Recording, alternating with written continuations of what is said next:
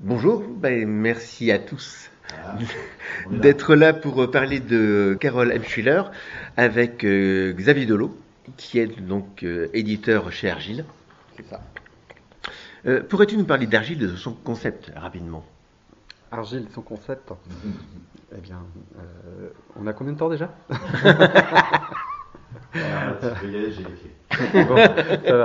Non, non, Argile, c'est une euh, maison d'édition euh, qui se veut euh, éthique hein, et qui appartient à un projet plus global qui est une coopérative du livre. Et donc, euh, cette coopérative du livre veut créer du lien, on va dire, euh, de l'auteur, l'autrice jusqu'au eh ben, lecteur, lectrice, voilà quoi. Et donc par différents biais, donc par une maison d'édition éthique hein, qui s'intéresse de près à ces auteurs-autrices, euh, avec des nouveaux types de contrats par exemple, euh, euh, plein de choses qui sont faites en collaboration avec les auteurs-autrices quand ils signent chez, chez Argile. euh, plutôt que par coercition, j'allais dire, hein, enfin coercition euh, historique, hein, puisque bon, euh, l'édition fonctionne un peu de la même façon depuis, depuis qu'elle existe. Donc on a envie, de, avec Argile, de, de- de voir et de faire les choses différemment, en tout cas de tester, de tenter des, des nouveaux modèles. Ça marche, c'est bien, ça marche pas, bah tant pis, on aurait essayé. C'est ce qu'on se dit. Voilà. Et donc, euh, bah, adossé à ça, il y a une librairie qui est une librairie coopérative et un incubateur de projets culturels euh, qui est justement euh, là pour s'adosser à la librairie et à la maison d'édition. Donc, ce sera sur le même lieu. Euh, et cet incubateur, en fait, doit permettre euh, eh bien, euh, aux gens qui travaillent notamment dans le livre de pouvoir se rencontrer sur un lieu et de pouvoir éventuellement travailler en commun sur euh, des questions euh, communes, hein, voilà, et puis euh, de- d'élaborer des choses ensemble, voilà, pourquoi pas des maisons d'édition, des festivals, ce genre de choses. hein. Oui. Alors, que raconte la monture? La monture, eh bien, alors la monture raconte l'histoire bah, justement de, de ce jeune Charlet. Charlet, c'est un jeune garçon, à peu près 13 ans, 14 ans, qui a été élevé comme un animal. Euh, comment ça, vous me dites, comme un animal? Eh bien, en fait, il s'avère que euh, dans cette histoire, des extraterrestres qu'on appelle les Hoots sont arrivés euh, sur Terre à peu près 300 ans avant le, début de, de l'histoire. Et en fait, euh, eh bien, ces Hoots ont domestiqué les humains, comme euh, nous, on peut domestiquer les chevaux d'autres ou d'autres animaux. Bah, en fait, ils nous ont vus comme ça. Eh bien, on est devenus leurs animaux domestiques. C'est devenu quelque chose de très naturel. Donc, euh, bah, Charlet, lui, bah, euh, il a toujours été éduqué comme ça. Il est né comme ça. Il est né euh, pour devenir la monture de petit maître qui est voué à être son excellence euh, euh, grandissime, etc. Le futur chef des Hoots, si on veut. Et donc lui, c'est un pur sang, voilà, un Seattle. Et euh, parce que ben, voilà, les humains ont pris des, selon les races en fait euh, le nom de certaines villes. En tout cas là, ça se passe aux États-Unis, dans des villes américaines. Et donc, bah, ce Charlet euh, va être confronté à quelque chose qui auquel il n'est pas habitué. En tout cas, c'est la rencontre de son père. Bon, jusque là, ça va, mais c'est un père en fait qui est un, un humain sauvage, voilà, qui n'a pas été euh, éduqué euh, euh, selon totalement, en tout cas, les préceptes des, des et donc qui voit les choses différemment, qui voit la place de l'être humain différemment aussi, et qui donc en fait va vouloir, d'une certaine façon, en tout cas, rééduquer son fils, Charlet, donc, pour pouvoir eh bien, le sortir de ce conditionnement qui est le sien et qui est un conditionnement d'animal. Mais euh, Charlet, comme on disait, il a été éduqué depuis sa naissance pour être un animal domestique, donc sortir de ces, de ces biais, j'allais dire, euh, euh, qui sont des biais éducatifs, euh, de rapport de, dominant à dominé, et bien évidemment, c'est pas facile, puisque lui-même, en tant qu'humain domestiqué, en tant que monture de ce Hoots, il a une grande affection pour celui qu'il appelle son petit maître. Et sachant que, évidemment, cette affection eh bien, est réciproque, même si elle ne fonctionne pas de la même façon. Puisque là encore, il y a un rapport de dominant à dominé. Et donc, évidemment, la clé de ce bouquin, ça va être justement la, façon dont euh, Charlet va pouvoir peut-être sortir de, son conditionnement. Comment? À quel prix aussi?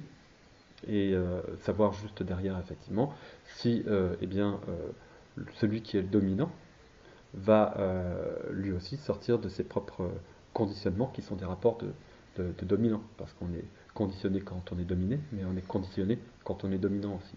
Et c'est exactement ce genre de question en fait que pose ce roman fort subtil, ma foi, de, Carole M. Spiller.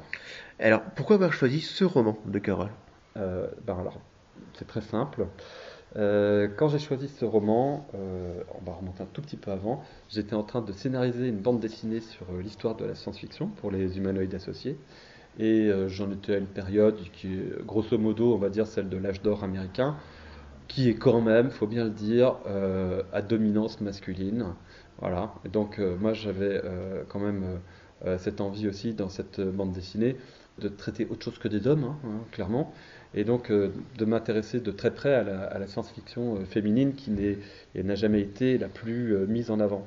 Donc bah, j'ai cherché un peu plus loin, j'ai gratté la surface, on va dire, et j'ai trouvé qu'effectivement il y avait des, autrices, qui, des autrices, des éditrices notamment qui avaient été des personnages clés de cette science-fiction américaine, mais qui n'étaient que rarement ou jamais évoquées dans ces histoires de la science-fiction. Carolyn Schwiller en fait partie. Elle a commencé, on va dire, euh, à publier dans les années 40, donc euh, en plein âge d'or finalement de, la science-fiction euh, américaine, mais simplement des nouvelles, des nouvelles qui étaient très classiques d'ailleurs, hein, qui n'étaient pas, pas toutes exceptionnelles, il faut bien l'admettre. sa grande carrière, elle, n'est pas dans les années 40 à Caroline Schwiller, mais elle existait, comme beaucoup d'autrices existaient. Euh, sauf que souvent, dans ces cas-là, elle, elle a eu cette chance, son nom n'a pas été transformé, mais beaucoup d'autrices de cette époque, les éditeurs leur demandaient de changer de nom et de prendre un pseudonyme masculin.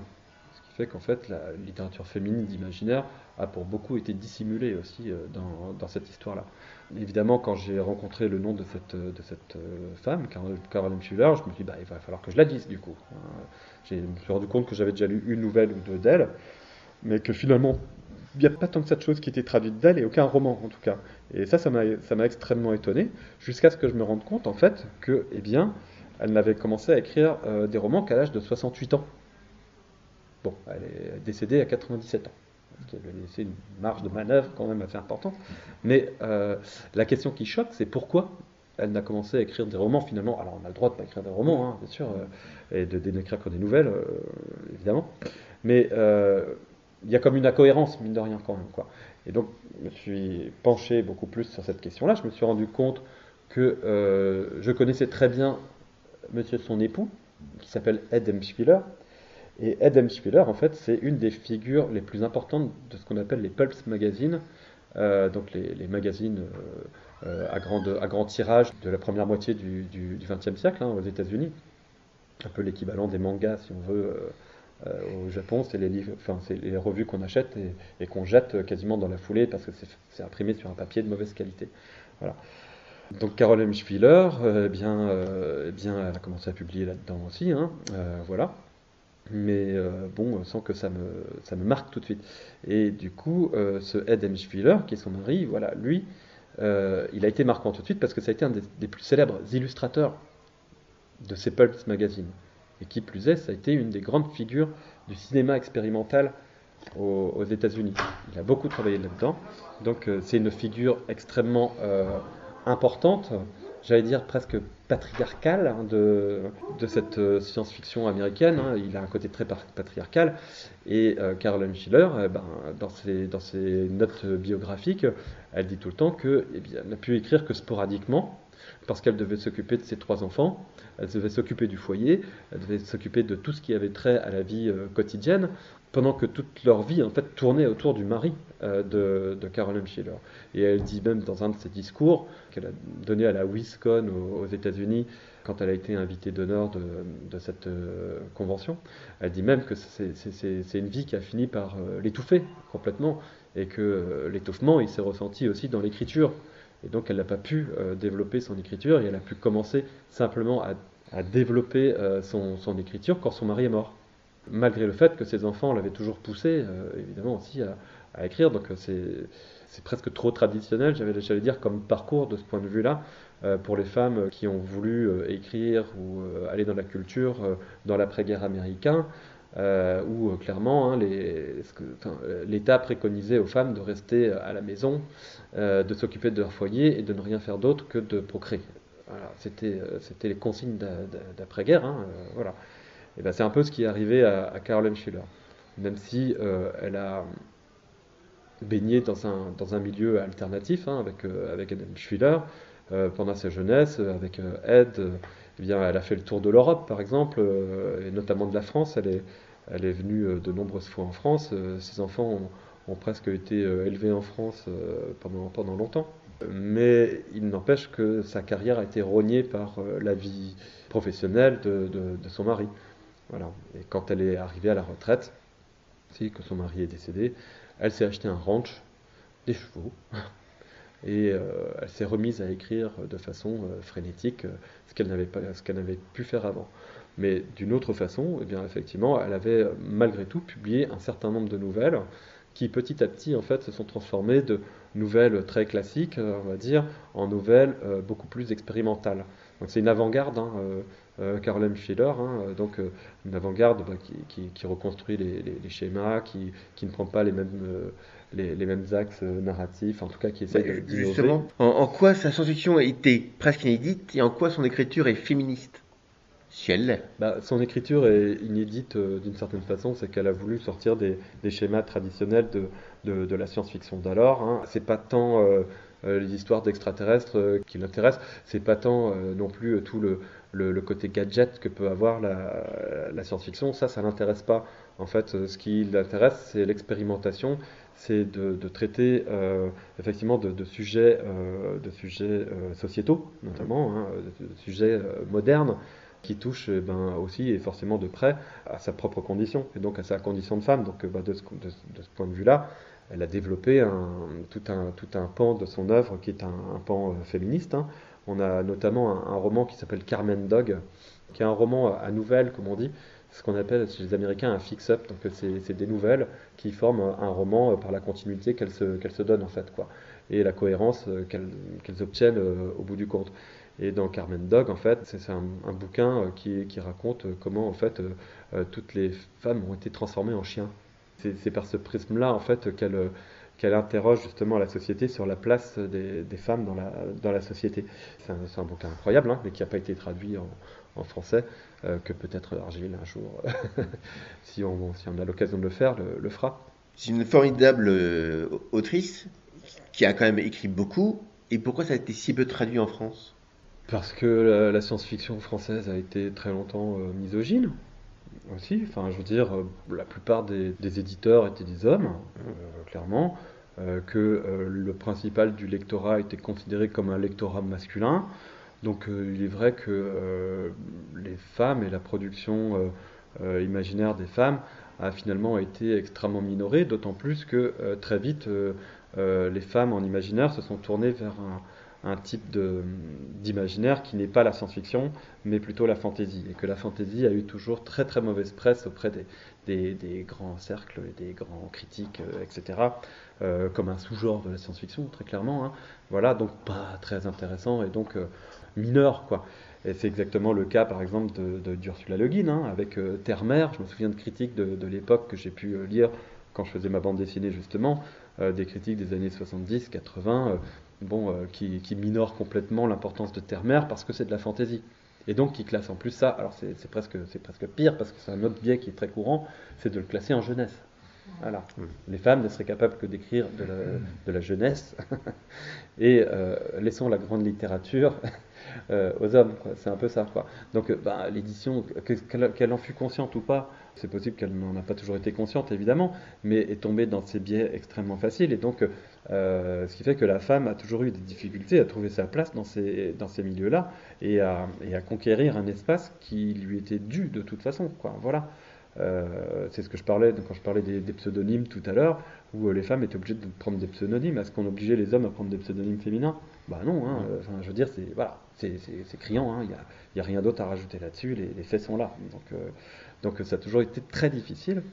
Euh, de ce point de vue-là, mais il euh, faut voir aussi que bah, la fantasy, bah, c'est, et, puis la science-fiction, hein, ce sont les femmes qui l'ont révolutionné euh, à un moment donné, ce ne sont plus les hommes, parce que les hommes ont continué dans la droite ligne de ce qu'on appelle la, science-fiction campbellienne, c'est-à-dire une, science-fiction qui a été forgée dans les Pulps magazines des années 30-40 par un éditeur qui s'appelait John Wood Campbell et qui voulait des choses extrêmement précises dans sa science-fiction et qui publiait extrêmement peu de femmes. Voilà.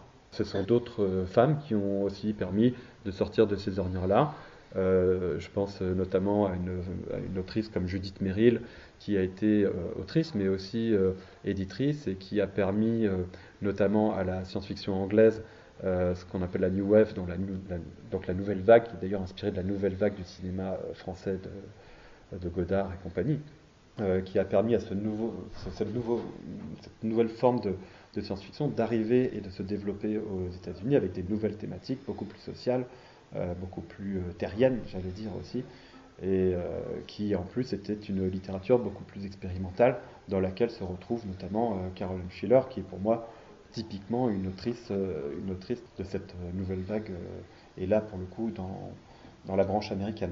Alors justement, comment elle s'est, comment elle s'est forgée? Comment elle a commencé à écrire, écrire des nouvelles Caroline Schiller, elle s'est un peu laissée porter par les choses aussi, mmh. d'une certaine façon c'est pas, quelqu'un qui savait très bien ce qu'elle allait faire de, sa vie. Hein, euh. Ses, parents euh, l'avaient éduquée comme euh, étant une fille, donc ses, frères, eh ben, ils, étaient, ils allaient être avocats, ils allaient être médecins, mais elle, elle, allait faire ce qu'elle veut, en gros. quoi. c'est à la fois un espace de liberté, mais c'est aussi, aussi une, contrainte. Hein, quand on attend plus de, quand on attend plus finalement d'un garçon que d'un que, d'une fille, eh bien, euh, eh bien ça peut euh, poser euh, des, problèmes, et des problèmes assez graves, finalement, dans, les attentes qu'on a de, du monde et de la vie qui nous attend. Et donc, bah, elle, a, attendu finalement de rencontrer Eden Schiller, hein, pour le coup, pour rentrer dans ce milieu de, la science-fiction auquel il était accoutumé, lui déjà, hein, voilà et euh, pour rencontrer d'autres auteurs, autrices, euh, éditeurs, éditrices, il y en avait quelques-unes, euh, qui en fait lui ont permis de, s'intégrer à ce milieu-là, de se mettre à écrire par des ateliers notamment qu'elle a, pu faire. Elle a fait de nombreux ateliers d'écriture avec ce groupe de, fans de, science-fiction qui étaient aussi des écrivains pour la plupart. Et donc elle a commencé à écrire comme ça par, par des ateliers.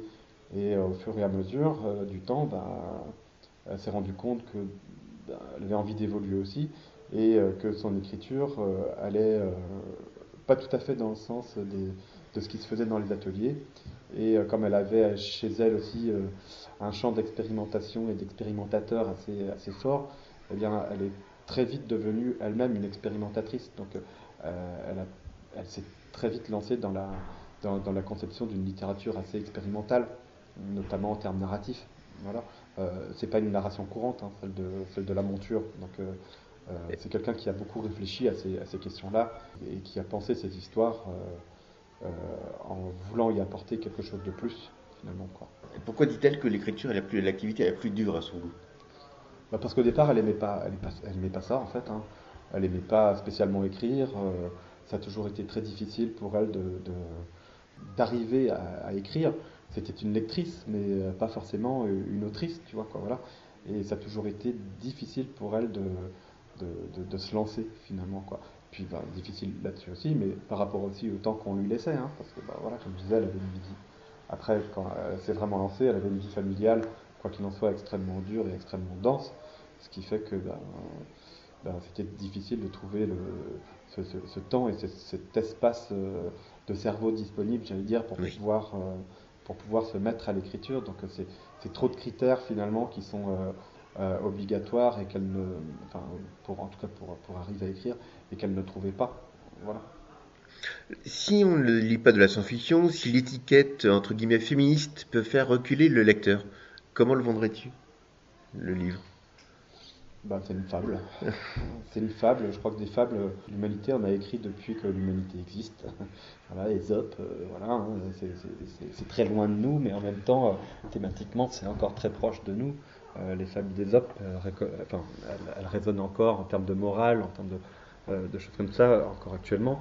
c'est un parcours. Hein, on comprenne, je sais pas, le roman de Renard. Euh, bah, le renard de Goethe, euh, moi que, j'aime particulièrement, euh, les fables de La Fontaine, enfin, c'est autant, pour moi c'est une, fabuliste. Et, ce texte, en fait, plus qu'une histoire d'extraterrestres et d'humains, parce que comme je disais, les gadgets, finalement, elle s'en fout un peu. C'est pas ça qui, qui, l'intéresse, c'est des outils finalement. Ben, plus que des, humains et des extraterrestres, bien on est complètement dans le domaine du symbole et de la fable, comme on peut être par exemple dans la ferme des animaux d'Orwell. Je pense que ce sont deux textes qui, qui, qui résonnent l'un, l'un et l'autre ensemble, parce que finalement on a, on a des, on a presque des combats similaires à l'intérieur, et qui se retrouvent dans une forme un peu particulière, certes, mais qui, euh, qui sont plus des outils de fable que des outils de roman traditionnels.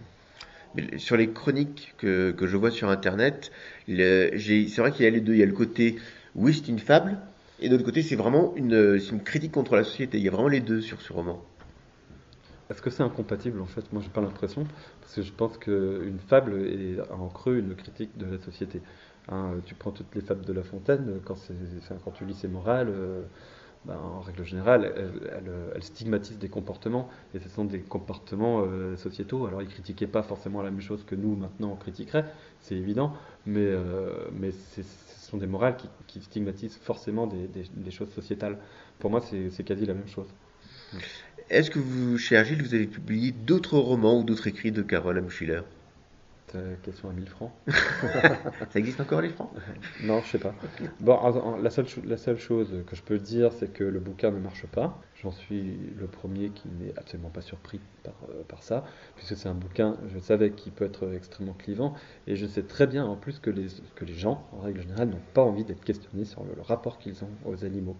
Ils n'ont pas envie de se poser ces questions-là. Hein. D'avoir des familiers, c'est une chose familière, c'est naturel, on n'a pas envie de remettre cette, cette tas de choses en cause. C'est un type de livre qui est extrêmement déstabilisant. C'est un livre qui est extrêmement fondamental aussi pour moi, parce qu'il interroge ces comportements qu'on peut avoir avec les animaux. Mais euh, du coup, c'est vrai que, ben, euh, on va dire commercialement, c'était pas le bon coup, hein, euh, ou pas vraiment un très bon coup. Mais on s'en fout. pour être honnête, parce que c'est un livre qu'on adore fondamentalement. Moi qui ai euh, mon plus gros coup de cœur peut-être en, littérature de l'imaginaire euh, depuis 5 ans, 5-10 euh, ans, parce que quand je suis tombé sur ce texte, je suis tombé amoureux de ce texte je pouvais pas ne pas le faire. Enfin, c'était pas possible. J'y pensais tous les jours. Quand on pense à quelque chose tous les jours, c'est qu'il faut, il faut mettre soit fin à ça, soit, soit développer. voilà, moi j'ai développé. Et du coup, j'ai fait cesser ma frustration. Il n'empêche que c'est le bouquin dont je suis le plus fier. Voilà, mais je suis très fier, très fier d'avoir publié ce livre.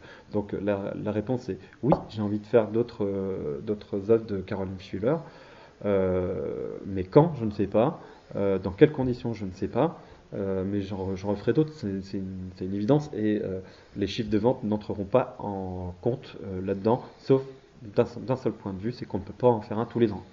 Donc on en fera peut-être un tous les 3, 4, 3, 4 ans peut-être c'est une évidence. Là, c'est quand même une donnée économique que je suis obligé de prendre en compte parce que sinon je ferme boutique, hein, clairement. Après, la chance qu'on a aussi, c'est que eh bien, euh, c'est un texte qui est reconnu pour ses qualités. Très clairement, il a été finaliste du Grand Prix de l'Imaginaire cette année, euh, donc on était plutôt content. Mais surtout, c'est un livre qu'on a vendu en poche, donc qui paraîtra chez J'ai lu l'année prochaine. Euh, qu'on a correctement vendu en plus. Hein, l'éditeur de chez Gélu a été plutôt, euh, plutôt généreux, donc euh, on, est, très content. Donc c'est quelque chose qui valide notre démarche. Et ben forcément, oui, on a envie de refaire du Caroline Schiller, d'autant plus, pas pour l'argent, mais parce qu'il a été aussi validé à un autre niveau, qui est un niveau peut-être un peu plus populaire, voilà, mais qui peut-être donnera accès à ce texte à des écoles, enfin je veux dire des, collèges, des lycées qui pourraient très bien l'étudier, parce que c'est un bouquin qui pourrait très bien s'étudier qui pourrait très bien aider à populariser un petit peu l'autrice en France, qui pour moi le mérite euh, plus qu'amplement. Voilà, c'est une des plus grandes voix de, de, l'imaginaire américain, euh, au même titre que Ursula Le Guin ou, ou euh, Joanne Vinge ou Joanna Russ, enfin, ce, genre d'autrice qui, qui moi me, me, fascine en tout cas. Quoi, voilà. Est-ce que tu peux nous dire un mot sur la couverture? Parce qu'on voit quand même la couverture avec il y a des, des tons chauds et il y a ces personnages qui tranchent. Est-ce que tu peux nous, nous en parler? Est-ce que tu peux aussi nous parler de l'illustrateur? Oui, parce que ça me paraît très difficile de parler à la place de l'illustrateur. Je préférerais qu'il en parle lui-même de son travail. Je ne suis pas à même de, le juger, à part dire bah, j'adore la couverture, je la trouve très très belle. voilà, on a un super graphiste qui s'appelle Xavier Colette. Euh, il a très bien retranscrit, à mon sens, euh, l'ambiance du roman avec ce Hoots qu'on voit sur les épaules d'un humain. On voit très bien qu'il le domine. Donc ce rapport de domination, est clairement, clairement établi sur cette couverture. Euh, Xavier Colette, juste pour, euh, pour préciser, eh c'est euh, l'illustrateur qui fait toutes nos couvertures chez Argile. C'est lui qui les fait toutes. C'est un graphiste, mais c'est aussi un auteur de bande dessinée. Il a fait la série Soufflevent, par exemple, chez Delcourt avec Andoris, qui était une très bonne, très bonne série, un petit peu steampunk, fantasy. Moi, j'avais beaucoup, beaucoup aimé. Et Xavier Colette aussi, c'est un graphiste qui est énormément présent dans le jeu de société, puisqu'il a fait beaucoup d'illustrations pour des jeux de société comme euh, Obscurio, Abyss, euh, Dixit, euh, Timeline, Cardline. Enfin, il est très connu dans ce, dans ce domaine-là.